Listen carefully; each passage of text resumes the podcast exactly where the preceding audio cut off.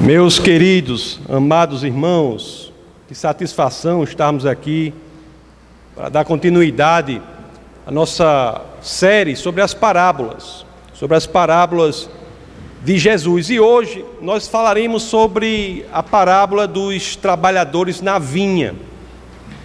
Estudaremos essa parábola que é, é uma parábola que é como causa um impacto na gente, porque ela nos convida a uma mudança de mentalidade. É como um soco em nosso estômago, porque ela nos confronta, essa parábola, com a pergunta: estamos vivendo a nossa vida aqui com Deus como se Ele agisse pelos princípios do mundo e não pelos princípios do reino? Será que nós podemos esperar viver uma vida com o Senhor, esperando que Ele haja pelos princípios do mundo e não pelos princípios do reino? Deus, queridos, como se nós investigarmos e pensarmos seriamente, sabemos, Deus ele age pela lógica do reino. É assim que ele opera e é assim que nós devemos operar. Se quisermos genuinamente ter uma vida sobrenatural aqui na terra, um dos passos mais importantes e relevantes para isso é aprender a mudar a nossa mentalidade, a nossa cosmovisão, aprender a agir pela lógica do reino e não pela lógica do mundo. O texto base do bate-papo de hoje é lá no capítulo 20 do Evangelho de Mateus, mas no capítulo 19 o Evangelho de São Mateus traz um ensinamento de Jesus de Nazaré sobre as recompensas. E é bem verdade que o que é ensinado ali é que a grandeza e a ordem das recompensas celestiais não tem a ver com o mérito em si da pessoa. Isso é uma lógica que não é a lógica do mundo a grandeza e a ordem de nossas recompensas, na lógica de Deus, não estão vinculadas ao nosso mérito. Elas estão vinculadas a outra coisa, é outra lógica que faz com que nós passemos a pensar a nossa vida, inclusive a vida prática, a partir de outra perspectiva.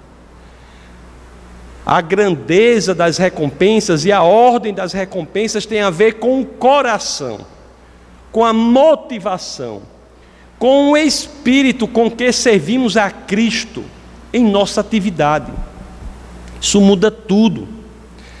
Lá em Mateus, no último verso do capítulo 19, que é o verso 30, em Mateus 19, 30, essa explicação sobre os méritos termina com esta afirmação que é muitas vezes uma loucura para a lógica do mundo. É a afirmação que diz: muitos primeiros serão últimos, e muitos últimos serão primeiros. Jesus de Nazaré termina sua explicação sobre a questão das recompensas, que dá no capítulo 19, com essa afirmação: muitos primeiros serão últimos, e muitos últimos serão primeiros. Muitos primeiros, na lógica do mundo, serão últimos na lógica de Deus. Muitos últimos na lógica do mundo serão primeiros na lógica de Deus. Você se lembra, e essa é uma das passagens belíssimas das Escrituras, que Jesus, certa vez, ele é questionado sobre quem é o maior. O que é ser o maior? Como posso ser o maior segundo o reino de Deus? Vamos, ver isso para depois voltarmos no próprio Evangelho de Mateus, no capítulo 18. Vamos ver, ler os versos 1 a 4, para ver essa resposta, para já nos envolvermos sobre o que é, segundo a lógica do reino, ser grande. Se tem a ver com os méritos, se tem a ver com o coração. Olha o que Mateus 18, 1 a 4 diz. Naquele momento, os discípulos chegaram a Jesus e perguntaram: Quem é o maior no reino dos céus? Aí olha só Jesus, ó, chamando uma criança, colocou-a no meio deles e disse: Eu lhes asseguro que a não ser que vocês se convertam e se tornem como crianças, jamais entrarão no reino dos céus. Portanto, quem se faz humilde como esta criança, este é o maior no reino dos céus. Nós somos ensinados sobre o reino dos céus, sobre a lógica de Deus, a lógica do reino. E um dos ensinamentos mais importantes é esse: o nosso mover, o nosso agir não é julgado, não é importante pelo agir em si, mas pela forma como fazemos, pela motivação, pelo coração envolvido. Isso é absolutamente, meus queridos, se você pensar seriamente sobre isso, isso é absolutamente revolucionário quanto à forma como devemos levar a nossa vida. Quem é o maior nos reinos dos céus? Quem é? É quem é motivado, é quem é levado à frente, é aquele cuja existência se define pela busca de status, pela busca de importância neste mundo. Quem é o maior nos reinos dos céus? É aquele que só pensa na autopromoção pela autopromoção, é aquele que só fala de si e não do Senhor? É esse? Não. Não é esse que Jesus diz. Os maiores dos reinos dos céus são como as criancinhas. São como as criancinhas. É como se Jesus localizasse espacialmente a lógica do reino de Deus e dissesse assim: a lógica não está em outro lugar senão na pureza da motivação de nosso coração. Esta é a chave, a pureza da motivação do nosso coração. Nós precisamos, para que vivamos de forma efetiva o Evangelho, entender a lógica do reino. É a chave para que vivamos efetivamente, honestamente, genuinamente, verdadeiramente a lógica do reino, a lógica e seus princípios.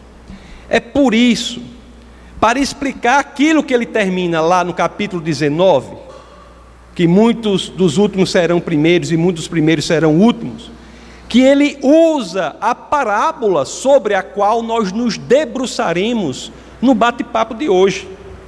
E é por isso também que eu peço a vocês que, é claro, assim querendo, Abra as Escrituras naquele que é o primeiro verso do texto base do nosso bate-papo, que é o verso primeiro do capítulo 20 do Evangelho de Jesus Cristo segundo São Mateus. Então, Mateus 21, 20, verso 1, o que as Escrituras dizem? Pois o reino dos céus é como um proprietário que saiu de manhã cedo para contratar contratar trabalhadores para a sua vinha. O, po, olhe como começa: pois o reino dos céus é como um proprietário que saiu de manhã cedo para contratar trabalhadores para a sua vinha. O texto daqui, o texto já inicia informando sobre a que veio essa parábola. A função, o objetivo da parábola é explicar algo sobre o reino de Deus, sobre o reino dos céus. Começa assim: pois o reino dos céus já veio para isso. E é interessante que quando conhecemos a realidade aqui sociológica do momento, eu vou falar sobre ela, quase nada nos chama atenção, porque tudo está de acordo, só tem uma coisa nesse único verso que automaticamente nos chama atenção. Se você estudar a realidade sociológica da época, você verá que era muito comum, e tem sido em outras épocas, contratar trabalhadores logo pela manhã, na primeira hora da manhã, para o judeu o dia começa às seis horas da manhã. É por isso que quando as escrituras dizem a terceira hora, é seis mais três, nove. A quinta hora, seis, mais cinco, onze. O dia começa às seis. Então é muito comum, logo à primeira hora, às seis horas da manhã, você ver trabalhadores sendo contratados para o trabalho, inclusive o trabalho na vinha. Eles eram chamados, encontrados no que poderia ser hoje comparado a um mercado. À frente do mercado, chegavam lá e contratavam aqueles trabalhadores. Isso não chama atenção. Deixa o verso lá, por favor, Daniel. Isso não chama atenção. Não chama atenção. Era assim mesmo. Ele chama atenção por outra coisa, porque traz uma coisa absolutamente incomum no meio de outras que são comuns. O que é incomum aqui? O que é incomum e absolutamente impressionante do ponto de vista sociológico na narração do Evangelho, das Escrituras, é que quem sai de manhã para contratar os trabalhadores não é um encarregado, mas é o proprietário. Isso é único. Não era o proprietário da vinha que ia contratar os trabalhadores, era um encarregado dele. Esse proprietário aí não é como os outros, ele se importa, ele vai sozinho. E não só no início do dia, conforme veremos na parábola, esse proprietário vai em busca dos trabalhadores em outros e outros momentos durante o dia todo, várias vezes ao dia. Meus queridos, proprietário na parábola, representação de Deus.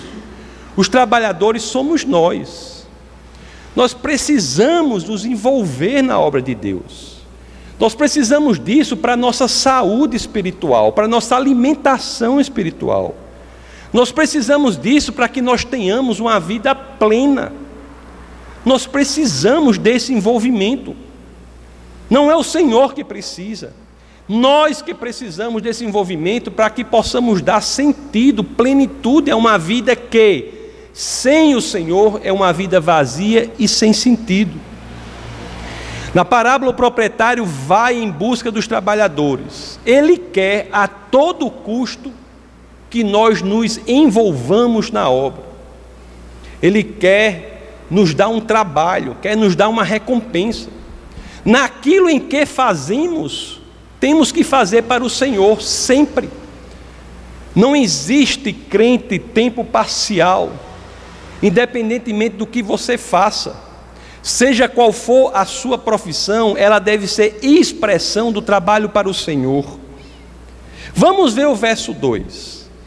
O proprietário vai ali e o verso 2 diz: Ele combinou pagar-lhe um denário pelo dia e mandou para a sua vinha. É a primeira leva de trabalhadores que ele encontra, combina com esse grupo um denário para o dia de trabalho. Denário é uma moeda de prata, cujo valor é um valor justo, até generoso, para um dia de trabalho. Ocorre que logo mais, às nove da manhã, lá está o proprietário, procurando, encontrando mais gente desocupada. É um proprietário que está a todo momento em busca de trabalhadores. E ele encontra ali mais pessoas para se envolverem em sua obra, não só às nove da manhã, mas ao meio-dia e às quinze horas. Vamos ver o que dizem os versos 3 ao 5 do capítulo 20 de Mateus.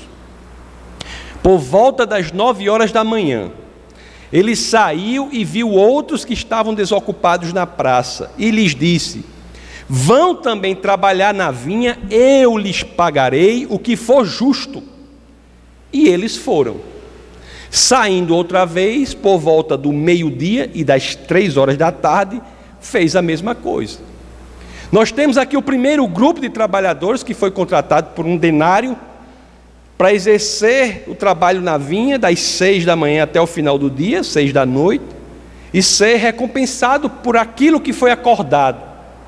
Mas nós temos aqui outros grupos de trabalhadores que são arregimentados, aquele das nove horas, do meio-dia e das três horas, que vão à vinha trabalhar, mas não há acordo quanto ao preço, à recompensa. O que é dito aqui é que eles vão crendo na promessa de que serão pagos pelo que for justo. Vejo, vejam, meus amados, que aqui está a primeira diferença. Quanto a esses três últimos grupos que nós estudamos aqui, não houve acordo quanto à recompensa. Como diz Mateus, bote o verso anterior, por favor, 24, 20, verso 4. Eles foram trabalhar diante de uma promessa: eu lhes pagarei o que for justo. Esses grupos, três últimos grupos, grupos diferem do primeiro grupo. Não foram combinar o preço, repito, não houve acordo, não houve negociação quanto ao preço. Foram apenas com a promessa. Já eram 17 horas do dia, final quase do dia do trabalho. O dia começa às 6 da manhã, termina às 18. E já chegando lá perto, olhamos para aquele mercado onde as pessoas necessitavam da atividade, precisavam se envolver na atividade, e lá estava o proprietário. De, ao, praticamente o dia se esgotando, e o proprietário não se cansava de buscar e encontrar mais pessoas para se envolverem na sua obra.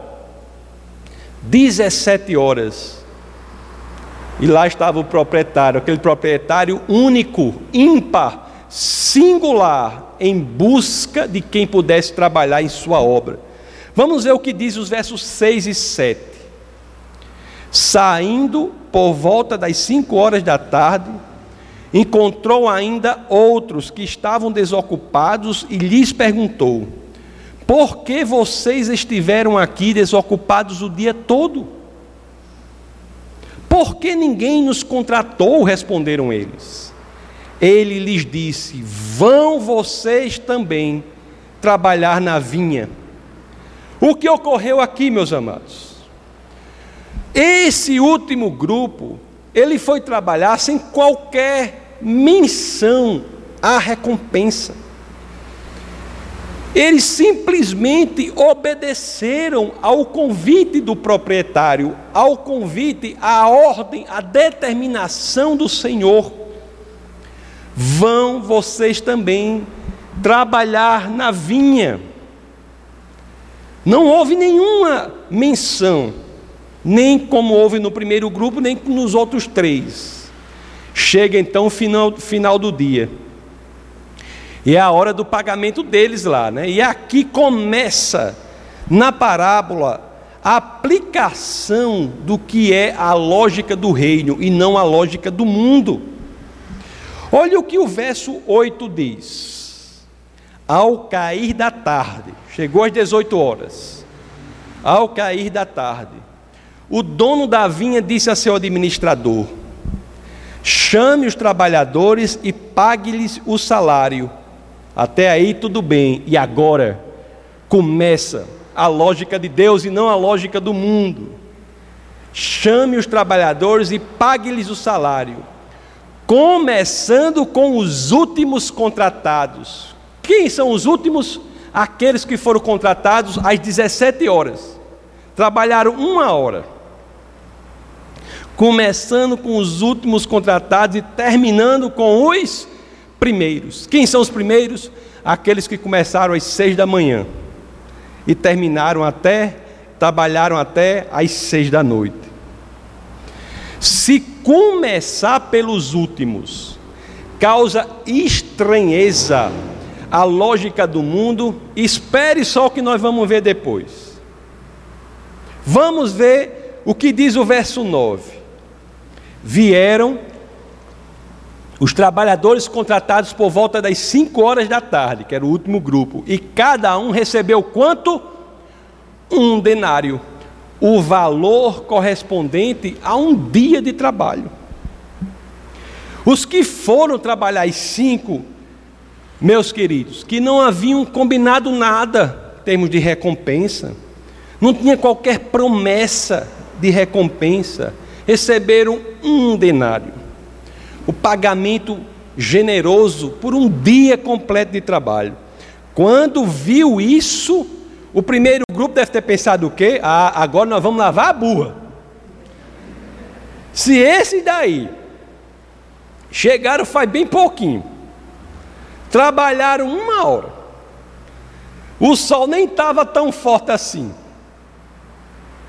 nem estava tão forte, receberam um denário, cada um do grupo recebeu um. Imagina a gente, vai ser dinheiro demais? Vai ser dinheiro demais? Imagina a gente que ficou o dia todinho, de 6 às 18.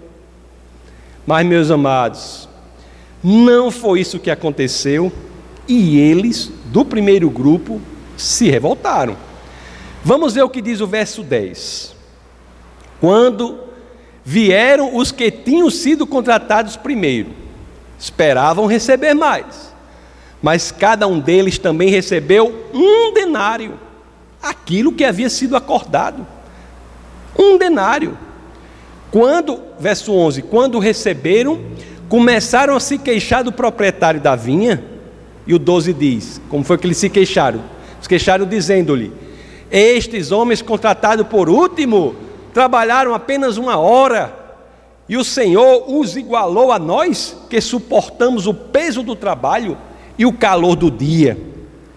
Meus queridos, a lógica do mundo é diferente da lógica de Deus.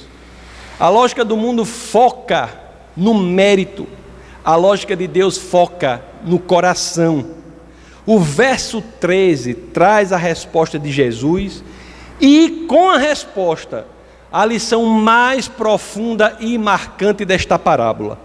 Vamos ao verso 13. Mas ele respondeu a um deles: Amigo. Depois eu vou falar sobre esse nome amigo aqui. Eu vou, ele diz assim: Amigo, não estou sendo injusto com você. Você não concordou em trabalhar por um denário? Você não foi trabalhar em busca desta recompensa? A sua motivação não era a recompensa e ela não está sendo honrada? Por que há de se falar em justiça? O interessante, meus queridos, esse evangelho, eu vou só abrir esse parênteses. Esse termo, quando nós lemos isso em grego, o, como vocês sabem, o Antigo Testamento é escrito em hebraico com algumas partes em aramaico, o Novo Testamento escrito em grego, quando nós lemos aqui em grego, o termo que é traduzido por amigo é o termo que quer dizer amigo mesmo, que é etairos quer dizer amigo mesmo. Mas nesse evangelho, toda a vida que aparece esse amigo, Jesus está falando ironicamente.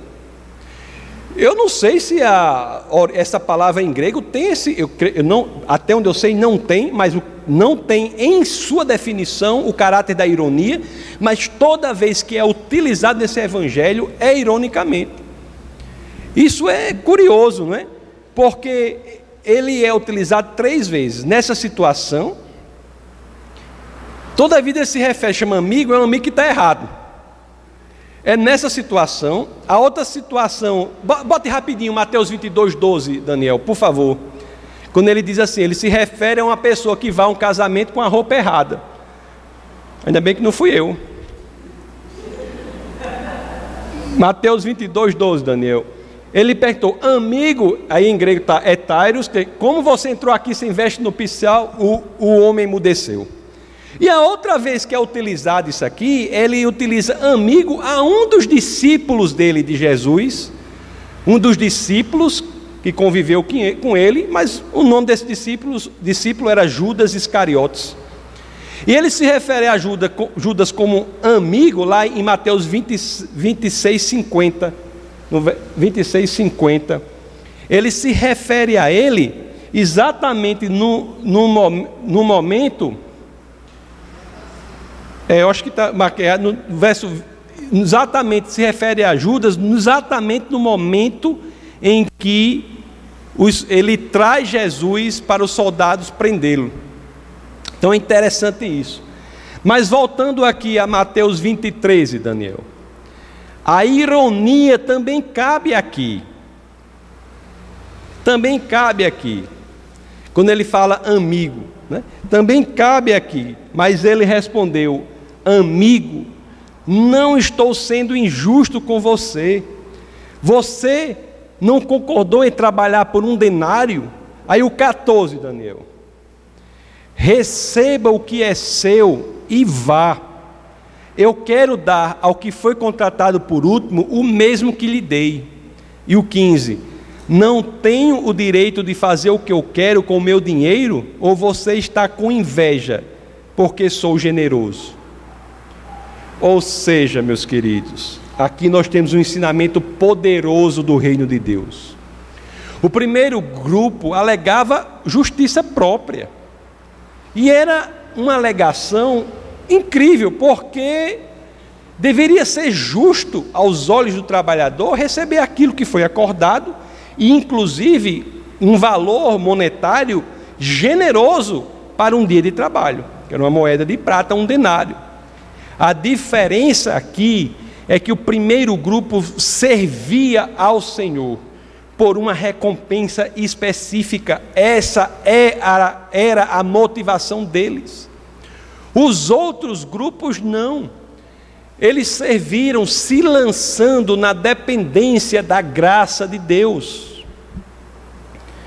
Meus queridos, eu repito aqui: no primeiro grupo, o proprietário pagou aquilo que havia combinado, que era um valor justo, mas a, o grande ensinamento é o seguinte: Quantos aqui sabem, meus queridos, que a graça do Senhor é muito melhor do que o nosso senso de justiça próprio? Quantos sabem disso? Os outros grupos, o Senhor viu, o proprietário viu o coração do trabalhador. O grupo das nove, das doze, das quinze, eles foram crendo na promessa de justiça da perspectiva do Senhor. E o grupo das 17 horas, o último grupo, foi sem nem mesmo ter uma promessa, na dependência completa da generosidade de Deus. A generosidade de Deus, e aqui é o grande ensinamento, segue a lógica do reino e não a lógica da terra. Isso é um ensinamento grande para todos nós, inclusive para pastores e pessoas que se envolvem no ministério propriamente dito. Pessoas que muitas vezes acham que o seu ministério, chamam assim, pode substituir o lugar do próprio Deus. Não é o mérito, é o coração, é a motivação, é fazer pelo Senhor, por Ele nós devemos focar em Cristo e entender e crer que Ele tem o melhor para nós. É uma questão de mudança de mentalidade, mudança de cosmovisão, é ver o mundo de outra perspectiva. O evangelho, ele é revolucionário para a lógica do mundo. É como eu tenho dito, é a contramão do mundo. O mundo ensina uma coisa, o evangelho ensina outra, muitas vezes oposta ao que o mundo está ensinando. E aqui é um desses ensinamentos mais poderosos. É Deus, por meio das suas escrituras, nos ensinando o quê? Que aprendamos a viver a partir de outra perspectiva, não a de que o mundo ensina, da perspectiva do reino, da perspectiva da eternidade. Que em vez de investigar o que estamos conseguindo investiguemos o nosso coração. Se o coração está certo, se o coração está direcionado, se é para Cristo, a graça de dele preponderar. A graça de dele, dele será suficiente, será grandiosa, será maior do que qualquer senso próprio que tenhamos de justiça. As escrituras, elas nos ensinam isso ensina a cultivar em nós mesmos esse espírito, que é um espírito de dependência de Deus. Muitas vezes nós queremos trazer a dependência para nós mesmos, ou para o que conquistamos, ou para o trabalho, ou para as finanças, ou para a família.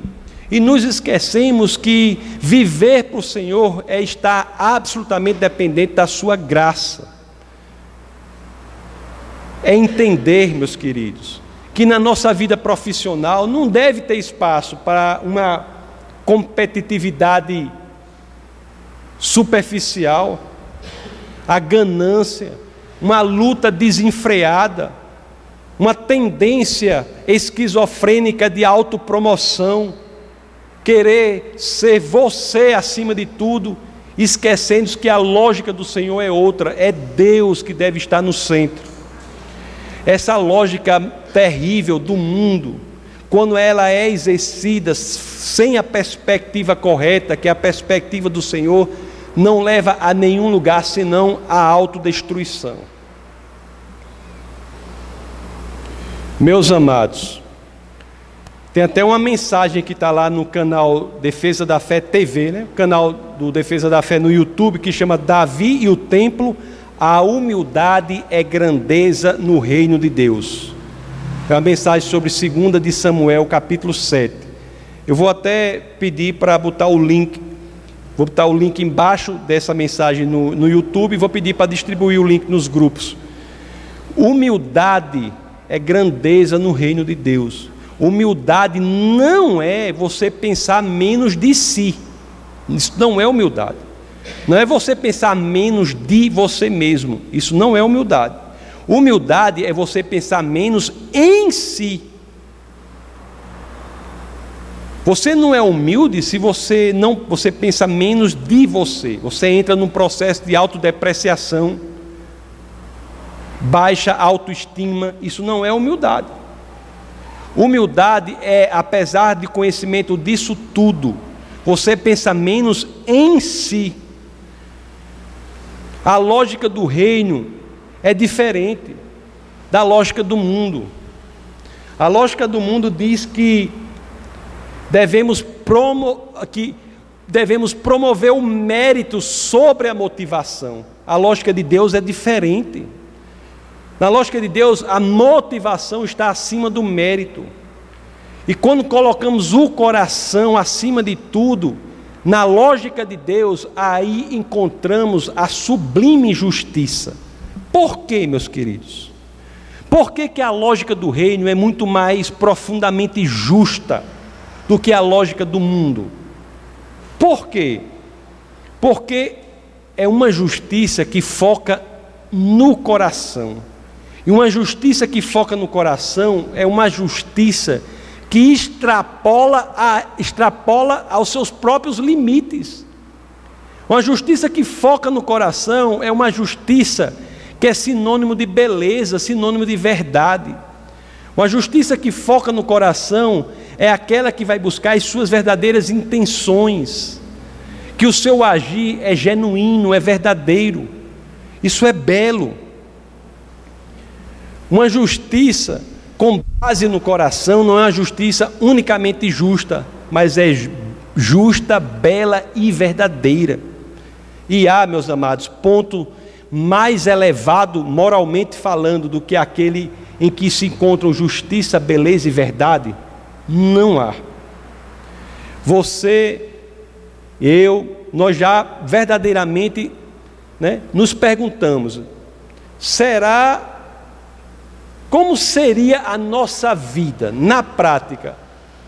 Já pensou se nós nos questionarmos assim, verdadeiramente, abertamente, diante do Senhor, nós nos questionarmos assim: como seria a minha vida se eu decidisse viver pela lógica do reino e não pela lógica do mundo?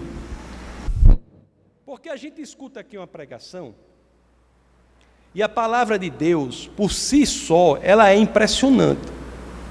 Isso é um ponto. Mas isso é de só menos importância, é irrelevante. Se ela não tiver o poder ou espaço no seu coração de causar transformação. A diferença da palavra de Deus para toda e qualquer outra literatura é que ela tem o poder transformador da existência. Então nós ouvimos aqui e pensamos: como seria se isso que lemos da palavra do Senhor verdadeiramente colocássemos em prática?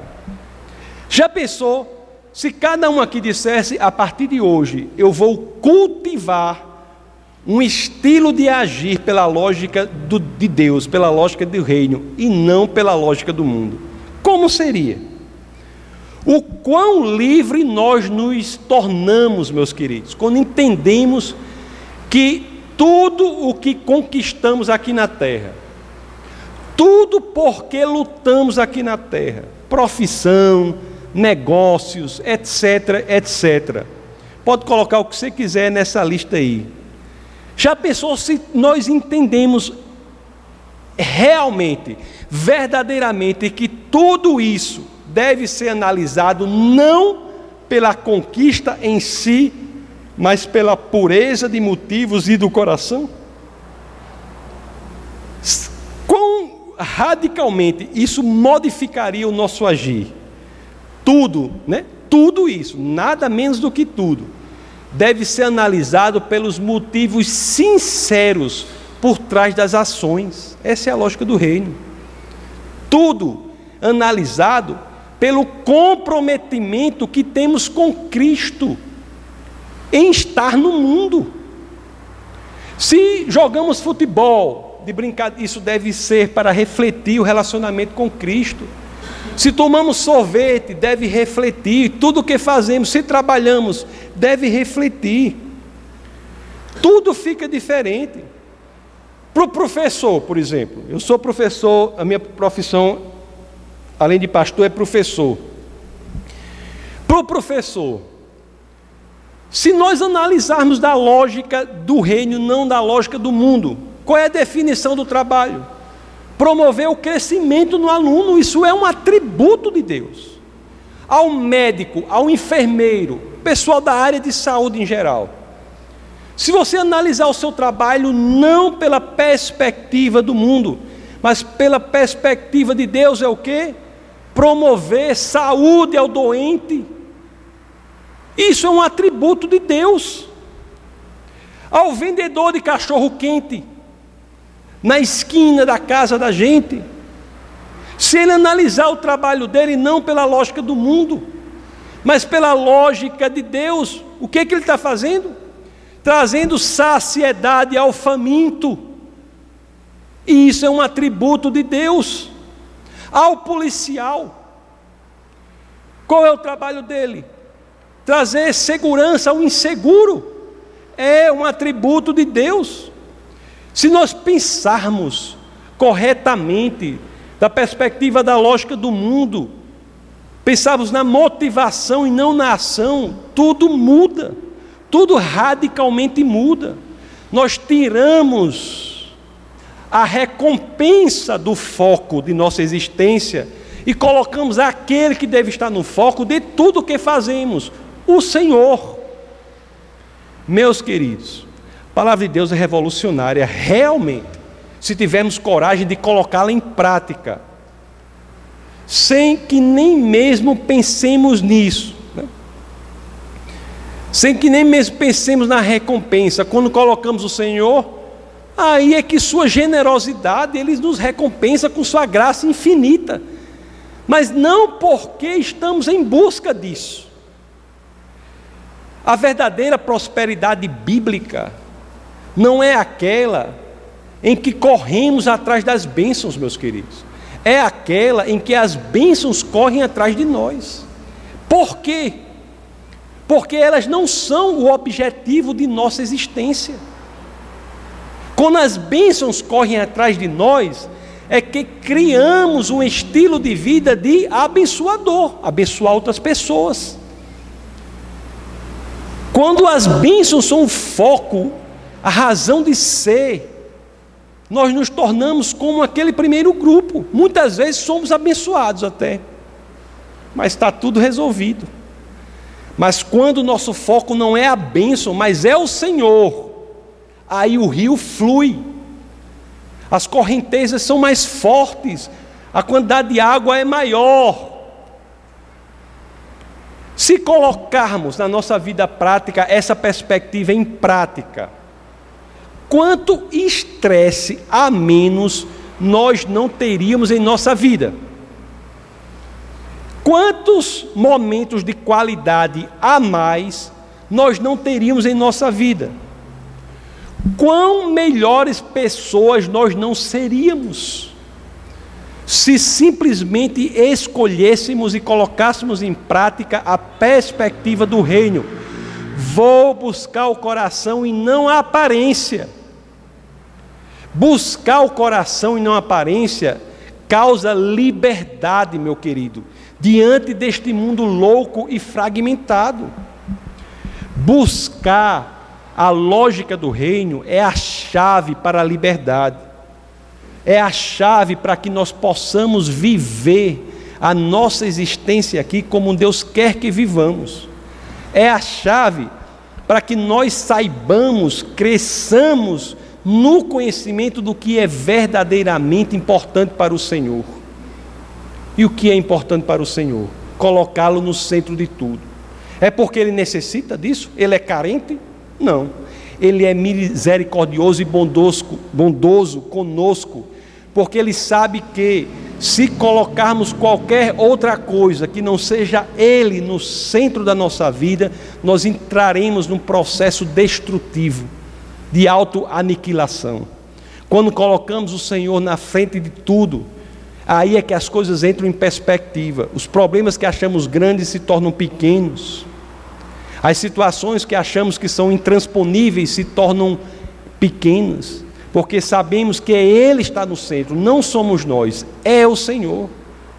É quando a medicina diz que não pode, é que podemos dizer que pode, não por a gente, mas pelo Senhor. É quando a situação está apertada e dizemos que não sabemos o que fazer, nós sabemos vai acontecer, não por a gente, porque é o Senhor. Não é a busca da bênção em si, mas é porque o Senhor está ali. Isso é buscar o reino de Deus aqui na terra. Ele já fez tudo que ele tinha que fazer. Agora, para que a nossa vida seja veementemente, inexoravelmente, radicalmente transformada, depende unicamente de cada um de nós. Quando Jesus entra na vida da pessoa, já disse aqui algumas vezes, eu espero que vocês não me entendam errado. Eu não gosto quando a pessoa diz assim: Jesus entrou na minha vida e ficou tudo organizado. Eu não gosto, não, eu acho o contrário. Jesus, quando entrou na minha vida, ficou tudo cabeça para baixo. Mudou tudo, radicalizou tudo. O que eu pensava que era não é mais da mesma forma. A forma como eu vi o mundo não é mais a forma que eu vejo. A forma que eu lido com as pessoas não é mais a forma que eu lido agora. Jesus faz com que você tire os óculos do mundo e coloque os óculos do reino. Olhar para essa experiência de vida de outra forma. Família, criação de filhos, trabalho, igreja, tudo. Muda radicalmente. Jesus, deixe Jesus radicalizar a sua vida. Que não sejamos crentes como aquelas vacas ruminando no pasto, que não sabem praticamente o que estão fazendo ali. Nós somos pessoas que temos um papel a fazer. Jesus espera que nós nos envolvamos na obra do Senhor. E o que é a obra do Senhor? É tornar Jesus Cristo mais conhecido para aqueles que ainda não conhecem. Eu estou falando dessa igreja exatamente? Não unicamente dela. Se você quiser ir para outra igreja, fique à vontade. Vá para uma igreja qualquer uma. Uma igreja que seja bíblica. Essa aqui é uma igreja bíblica. Mas não vá para um lugar ou não se encontre no mundo sem entender que está tudo certo. Não está tudo certo. Ele conta conosco como ele conta com os trabalhadores aqui. As escrituras são fabulosas por isso, né? Porque elas nos motivam e, no, e tocam naquilo que deve ser tocado. Sempre é ponto de mudar. No cristianismo sempre podemos começar de novo. E a cada dia é uma oportunidade de nós pensarmos assim: realmente, eu sou um desses trabalhadores aqui eu vou fazer como do primeiro grupo, vou trabalhar na obra do Senhor. Simples, se eu entrar em acordo com Ele quanto a um, uma recompensa, eu vou fazer como a do, do último grupo. Não quero nem saber. Pode ser até nos últimos minutos da minha vida, eu vou me dedicar ao Senhor. Vou trabalhar na obra dele, crendo e dependendo da sua graça. Vou fazer o que ele quer que eu faça. Vou para onde ele quer que eu vá. Vou me dedicar da forma que Ele quer que eu me dedique. Para alguns, isso, isso quer dizer trabalhar na igreja. Para outros, quer dizer exercer a sua função como Cristo exerceria. Já se, se perguntou, né? Lutero foi perguntado por um sapateiro Lutero, como é que eu devo fazer um sapato cristão? Eu devo colar cruzes no sapato? To, todo sapato deve ter uma cruz? A resposta dele foi a seguinte: não, faça o melhor sapato que você puder e compre, cobre um preço justo. Isso é falar de Cristo nas nossas ações. Dedicar, entender que a profissão que ele lhe deu, seja qual for, é um meio, acima de tudo, mais importante do que tudo, é um meio para refletir o caráter de Cristo para aqueles que precisam ouvir. Porque, meus queridos, daqui a tantos anos, 200 mil, mil anos aí, a gente vai se reunir no céu. Se, quem quiser vai, senão vai, quem não quiser não vai, né? Mas vamos combinar logo essa reunião aqui para 200 mil anos. A gente se reúne lá no céu. Quem quiser vai para, quem quiser vai para essa reunião. A gente vai lembrar, rapaz, de tudo que a gente fez, o que foi que valeu a pena? Ter feito Jesus Cristo mais conhecido para aqueles que ainda não conheciam ou que o conhecem de forma não bíblica, não escritural. É isso que faz com que tudo vale a pena, meus amados. Conforme eu disse para vocês, o que era de Deus já foi feito. Agora, o que é de, da minha pessoa e de você depende de cada um de nós. Vamos orar.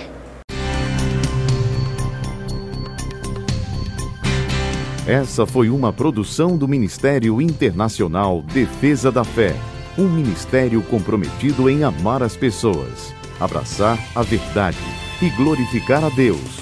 Para saber mais sobre o que fazemos, acesse defesadafé.org.